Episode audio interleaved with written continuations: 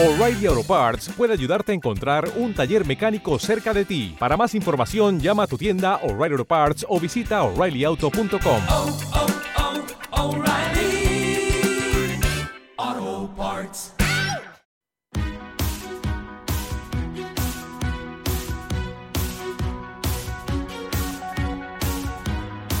En Capital Intereconomía, el consultorio de bolsa. En marcha nuestro consultorio de bolsa. Hoy con José Luis Herrera, que es analista de Banco Big. ¿Qué tal, José Luis? ¿Cómo estás? Bienvenido. Muy buenos días. Hola Rubén, muy buenos días y a toda la audiencia también. ¿Qué tal va todo? Es, eh, nos queda muy poquito para cerrar el año los mercados. Penúltima, penúltimo lunes, ¿no? Tenemos, bueno, último lunes, último lunes del año, ¿no? Porque la semana que viene es fiesta, no hay bolsa, así que es el último lunes. Eh, Cuéntanos técnicamente cómo está el IBEX, cómo están los índices que estés mirando y lo vemos en la pantalla, que recuerdo que estamos haciendo este consultorio de bolsa también en nuestro canal de YouTube, Radio Intereconomía, consultorio de bolsa con José Luis Herrera.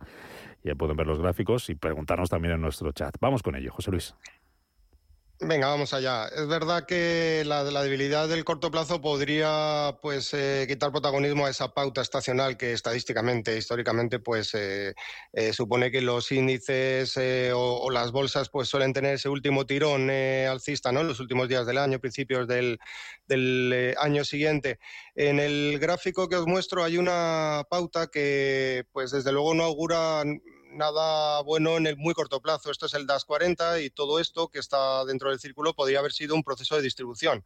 Y eso significa que podría tener continuidad eh, bajista. El hecho de haber perdido la zona de los 14.000 puntos aproximadamente, que fue en su momento pues eh, nivel de resistencia, eh, pues supone la perforación por lo tanto, de una zona de, resistencia o de soporte, en este caso, bastante interesante y ahora convertida en resistencia. Podría haber un movimiento técnico de volver a situarse por encima de esa cota ante las dudas habituales cuando se rompe un soporte importante, pero bueno, pues eh, desde luego hay, cierta debilidad. También es que había mucha, mucha sobrecompra. La referencia en el caso del S&P 500 pues son los 3.900 puntos. Lo vemos eh, en este gráfico, lo vamos a poner en semanal en este caso. Eh, vemos cómo el hecho de no haber podido y además después de un dato bien acogido por el mercado, como fue el dato de pues, eh, inflación de la pasada semana, después del tirón inicial, el hecho de no haber podido dejar atrás esta directriz bajista, que es la que había estado frenando los movimientos de recuperación desde principios de año, pues es muy significativo, porque además lo hacía desde una fuerte sobrecompra también. Y ese impulso correctivo, esa vuelta que tenía el mercado alrededor de los 4.100, 4.150 puntos, eh, pues eh, hacía que perforara la zona importante, la zona de soporte previa, como eran los 3.900. Entonces, eh, podría tener continuidad el, pues, el movimiento bajista. Desde luego, si dejamos atrás a cierre semanal todas estas zonas, los 14.000 de LAX, los eh, 3.900 del S&P 500, pues sí que podría haber sido una ruptura falsa, ¿no? Pero bueno, en el, en el IBEX 35 la situación pues no, no difiere mucho. En este caso, la zona de resistencias ya la cotizaba semanas atrás el índice, como es eh, todas las inmediaciones de los 8.500 puntos. Por aquí pasaba su media de 200 sesiones. Nos remontamos a niveles del mitad del pasado mes de agosto y, y, desde ahí pues entraban, entraban ventas en una situación de fuerte sobrecompra que no han podido eh, pues revertirse y que en estos momentos pues se podría llevar al índice a la siguiente zona de soporte en el muy corto plazo como es las inmediaciones de los 7.970, 8.000 puntos hmm. zonales, que es la referencia que deberíamos vigilar. Venga, vamos con valores eh, 915331851, WhatsApp 609224716 y también nuestro chat de YouTube, como ya decíamos. Eh, nos pregunta John por Adien, A-D-Y-E-N, A-D-Y-E-N y Santiago por Bankinter que también hay una consulta que nos preguntan por Bankinter a través del, WhatsApp si le podemos analizar Bankinter. Adien y Bankinter. Venga, empezamos con esto. Venga, vamos con el primer valor. Eh, bueno, Adien lo que está haciendo es un, un lateral, ¿no? Más o menos un, una situación de movimiento lateral desde pues eh, principios del mes de junio, finales de mayo, principios de junio, y que nos da una zona de apoyo, una zona de soporte alrededor de los, de los 1.200 euros y por arriba pues alrededor de los 1900, es decir, un amplio lateral, lo ideal sería pues pillar el valor en, la base del mismo esperando un rebote como los que ha tenido recientemente. Tuvo un apoyo en esa zona allá por eh, mitad del mes de octubre y, bueno, pues todo apunta, si consigue perder su media, que está ahí más o menos ¿no? Eh, con cierto rango, pues todo apunta a que vaya a ir de nuevo a visitar esa zona. Yo la esperaría en ese, en ese nivel. Si está posicionado, pues a esperar a que todo este lateral se acabe rompiendo eh, al alza. Y por supuesto, si pierde la zona comentada de los 1200, pues habría que, habría que salir de valor al menos momentáneamente. En el caso de, de Bank Inter, eh, bueno, pues esto que vemos aquí es una pauta, lo está haciendo también muy similar, creo recordar, CaixaBank, es una pauta que, en principio pues debería resolverse si pensamos que va a ser de continuidad alcista, pues eh, al alza, eh, pero no hay que anticiparse. Entonces habría que, habría que esperar a la superación de niveles de 6,50, 6,70. Y por abajo pues tiene un posible apoyo dentro de esta cuña, ¿no? Podríamos, podríamos denominarla, pues tiene un posible apoyo en niveles de los mínimos de noviembre, alrededor de los 5,45 y que además supondría pues eh, una tangencia ¿no? con esta directriz alcista. Entonces, en definitiva, soporte los 5,45 y resistencia, pues yo esperaría que superara los 6,75 con claridad, que son los niveles de altos que según vemos en el gráfico cotizaba en mayo del 2018, porque en el caso de que al final pues eh, se resolviera la baja, el recorrido bajista pues podría ser, podría ser grande. No me gusta lo que está haciendo en función del oscilador porque vemos una posible divergencia, vemos los precios con máximos crecientes y el oscilador con máximos decrecientes. Por lo tanto, una posible divergencia bajista que por el momento pues yo creo que es mejor estar al margen y ver hacia dónde rompe. Venga, sigo con WhatsApp y también por YouTube porque nos van preguntando por valores eh, iguales, así que eh, leemos todo. Eh, a través del WhatsApp de Luis de Girona dice que le gustaría preguntarte por Enagas para entrar, ahora que ha descontado el dividendo, precio de compra de Enagas y también por Soltec, precio de entrada. Por Soltec también nos preguntan en el WhatsApp por qué la caída del 9% del viernes y sobre Nagas, eh, eh, también nos preguntaban en el, en el eh, YouTube, Ricardo de Barcelona, cómo es el analista del valor a corto medio plazo. Así que Nagas y Soltec. Si ves Nagas para comprar, precio de entrada. Venga, pues vamos con el, con el primer valor. una vez descontado el dividendo, este gráfico no, no tiene incluido el dividendo, pero desde luego la zona en la que yo entraría pues sería un posible apoyo a nivel técnico en los, 5, en los 15-45, que son niveles eh, como vemos que consiguió, pues, vale respetar allá por marzo del 2020 toda esta zona de referencia, aunque es verdad que se descolgó más a principios de octubre en una figura, además, en una vela muy, muy característica de vuelta, como era un martillo después del tramo de caída previo. Es importante, pues, vigilar este tipo de, ¿vale? Este tipo de, figuras, este tipo de velas, porque no suelen anticipar movimientos que pueden merecer la pena eh, seguir, como fue el caso de Nagas. Y yo desde luego la esperaría porque es que tiene recorrido el, oscilador a la baja, después de salir de zona de sobrecompra, la esperaría en los 15.45, 15.50, sin apurar al céntimo, ¿vale? Si vemos que más o menos entra en situación de sobreventa ya alrededor de los 15.50, 15.60, pues podría ser una interesante entrada, pero me esperaría un poquito más, personalmente. Y en el caso de Soltec, eh, vamos a ponerla correctamente. Eh, pues en el caso de Sotel, eh, Soltec, perdón, pues bueno, un lateral también, como veíamos en el valor holandés de antes, pues un fuerte lateral que tendría soporte en los 370 y que tendría la parte superior alrededor de los 6 euros. Mientras tanto, pues en zona de nadie yo no me aventuraría a entrar si no es con un apoyo en la zona de los 370, 375, porque ya habríamos dejado también que el, oscilador pues eh, rebajara la fuerte sobrecompra que tenía hace, hace unas jornadas y posiblemente pues nos diera una entrada a nivel riesgo-beneficio más, más interesante. Venga, te voy a dejar eh, en el boletín mirando estos cuatro valores que nos plantean a través del eh, WhatsApp. resistencias de BBVA, de Sabadell, de Grifols y de Logista y recorrido, soporte y resistencias. También nos preguntan por BBVA, en este caso para cortos, Diego. Eh, Dice que sigue bajista del BBVA desde 5,6, hasta dónde puede caer. Así que te dejo mirando estos valores y luego a la vuelta me cuentas una pinceladita rápida sobre ellos para seguir avanzando. BBVA, Sabadell, Grifols y Logista. Y me das también valores que, te estén gustando ahora mismo, los que se pueda, los que se pueda estar para este, este final de año o ya de cara a principios del año que viene. Esto y más, eh, a la vuelta de las noticias con José Luis Herrera, analista de Banco Vic, 91 533 1851, el WhatsApp 609 224 716. Con esos cuatro valores, volvemos Volvemos. Hasta ahora, José Luis.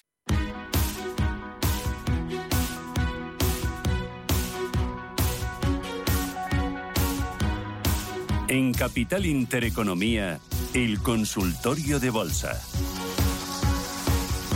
18 minutos de la mañana, ahora menos en Canarias. Seguimos en este consultorio de bolsa con José Luis Herrera, analista de Banco Vic. Teníamos pendientes esos cuatro valores que nos preguntaban a través del WhatsApp, soportes y resistencias.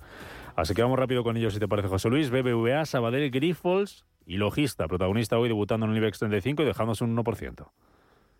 Venga, vamos allá. Vamos con BVA primero. El hecho de haber intentado eh, dejar atrás todo el canal correctivo todo el gran canal correctivo que estuvo desarrollando desde noviembre de 2021, eh, pues eh, es algo positivo, pero es verdad que se podría tomar un descanso en el corto plazo antes de pensar en retomar las subidas. ¿Dónde podríamos establecer cualquier atisbo de, apoyo?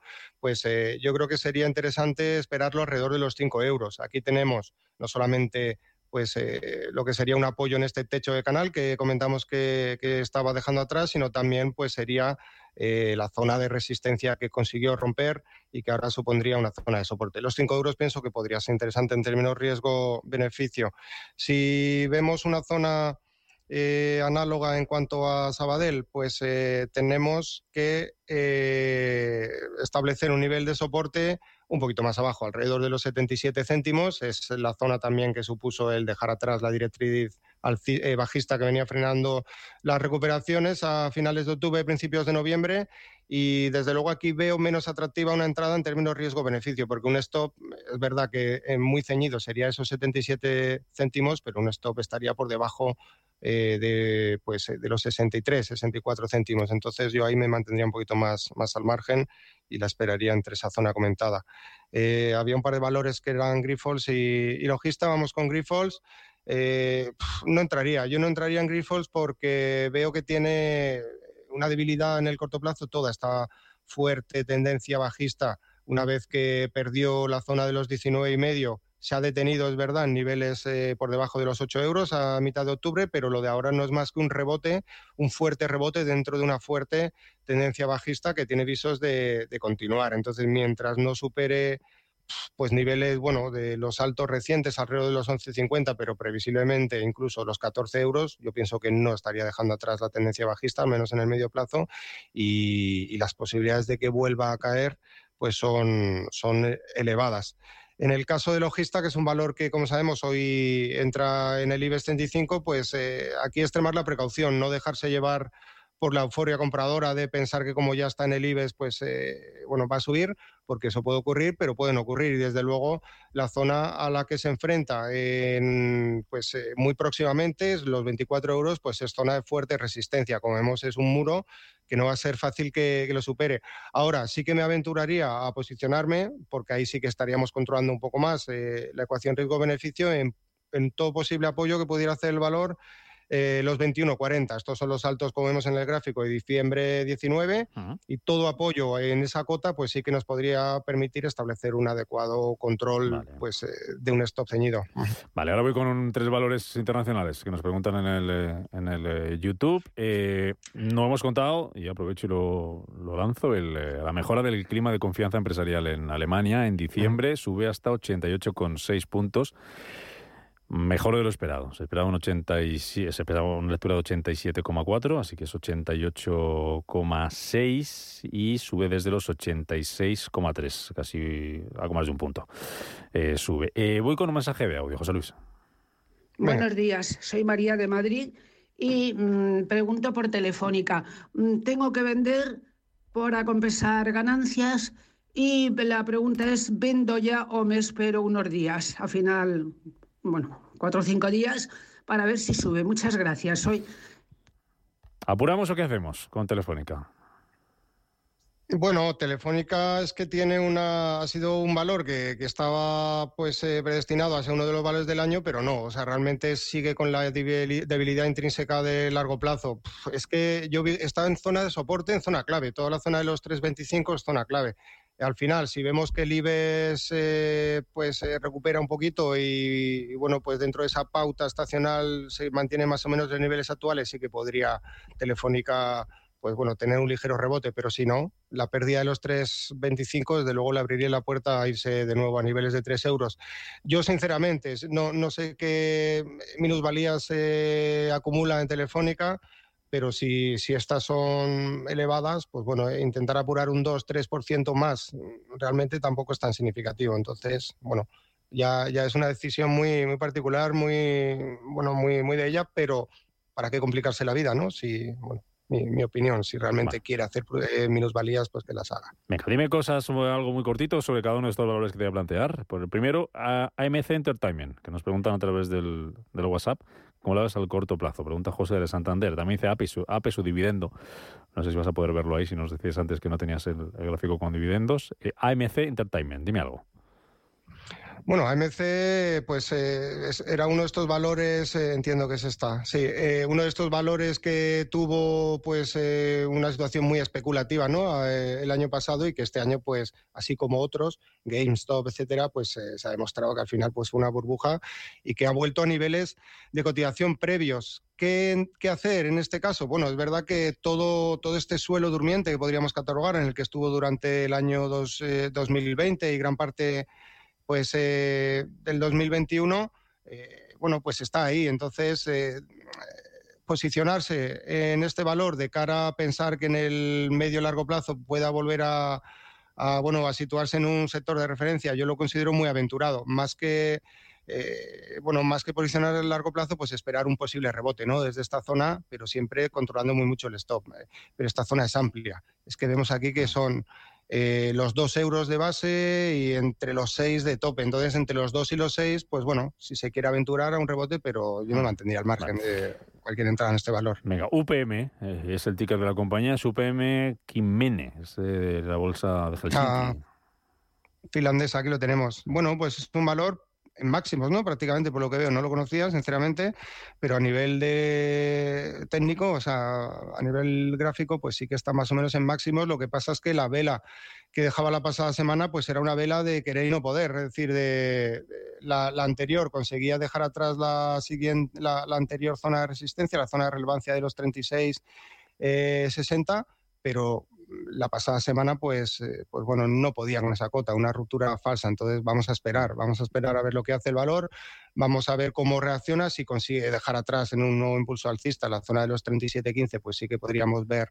pues una continuidad, si no, pues vamos a vigilar un posible apoyo en la anterior zona de soporte en los 31.25. bueno, como vemos, pues eh, muy, mucho, eh, muy errático, ¿no? En las últimas semanas. José Miguel pregunta por Geo.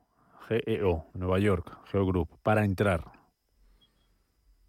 Para entrar en Geo. Sí. Bueno, una losa, ¿no? La, media de 200 sesiones ahora mismo, después de toda la tendencia bajista que tuvo, aunque es verdad que, eh, pues bueno, eh, hacía un apoyo, creo que se ve mejor en, si lo agrando un poco el gráfico.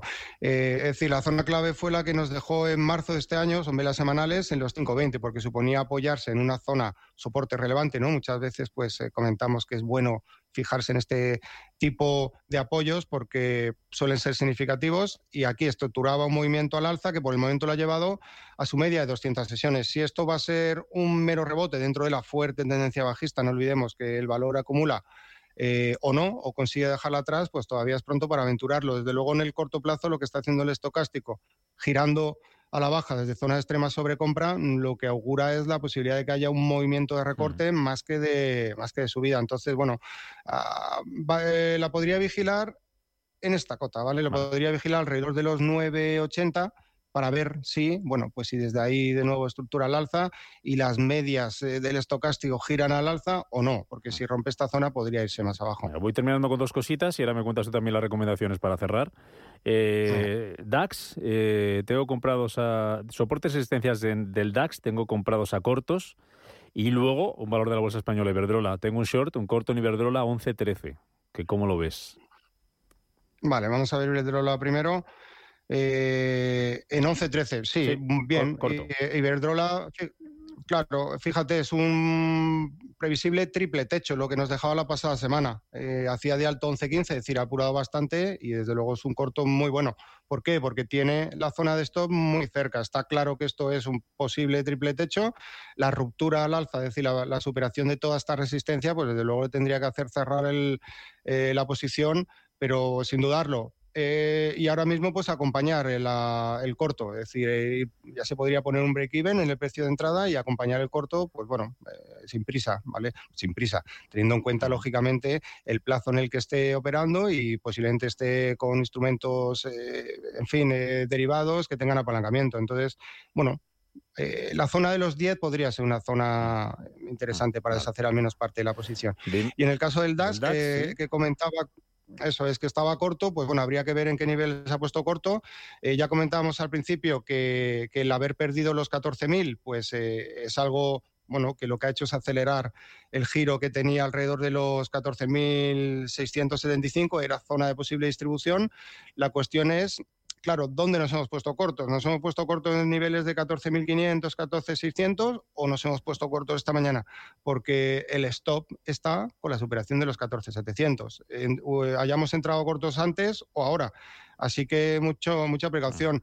Eh, porque también es verdad que lo que podría hacer ahora el mercado es un par de días de cierta recuperación, ir a testear esa zona de los 14.000, ahora convertida en resistencia y, bueno, pues se puede permitir 100, 200 puntos de, posición en contra en una posición apalancada, pues eso es lo que él tiene que, decidir. Escribe el oyente diciendo que lo ha pillado a mitad, que no se preocupe, que esto grabado queda y se, pues puede, se puede ver en el consultorio, que lo recupere luego, que se puede ver en telo consultorio y los gráficos. Dime tu carta a los Reyes Magos, valores, venga. A disfrutar entonces la posición.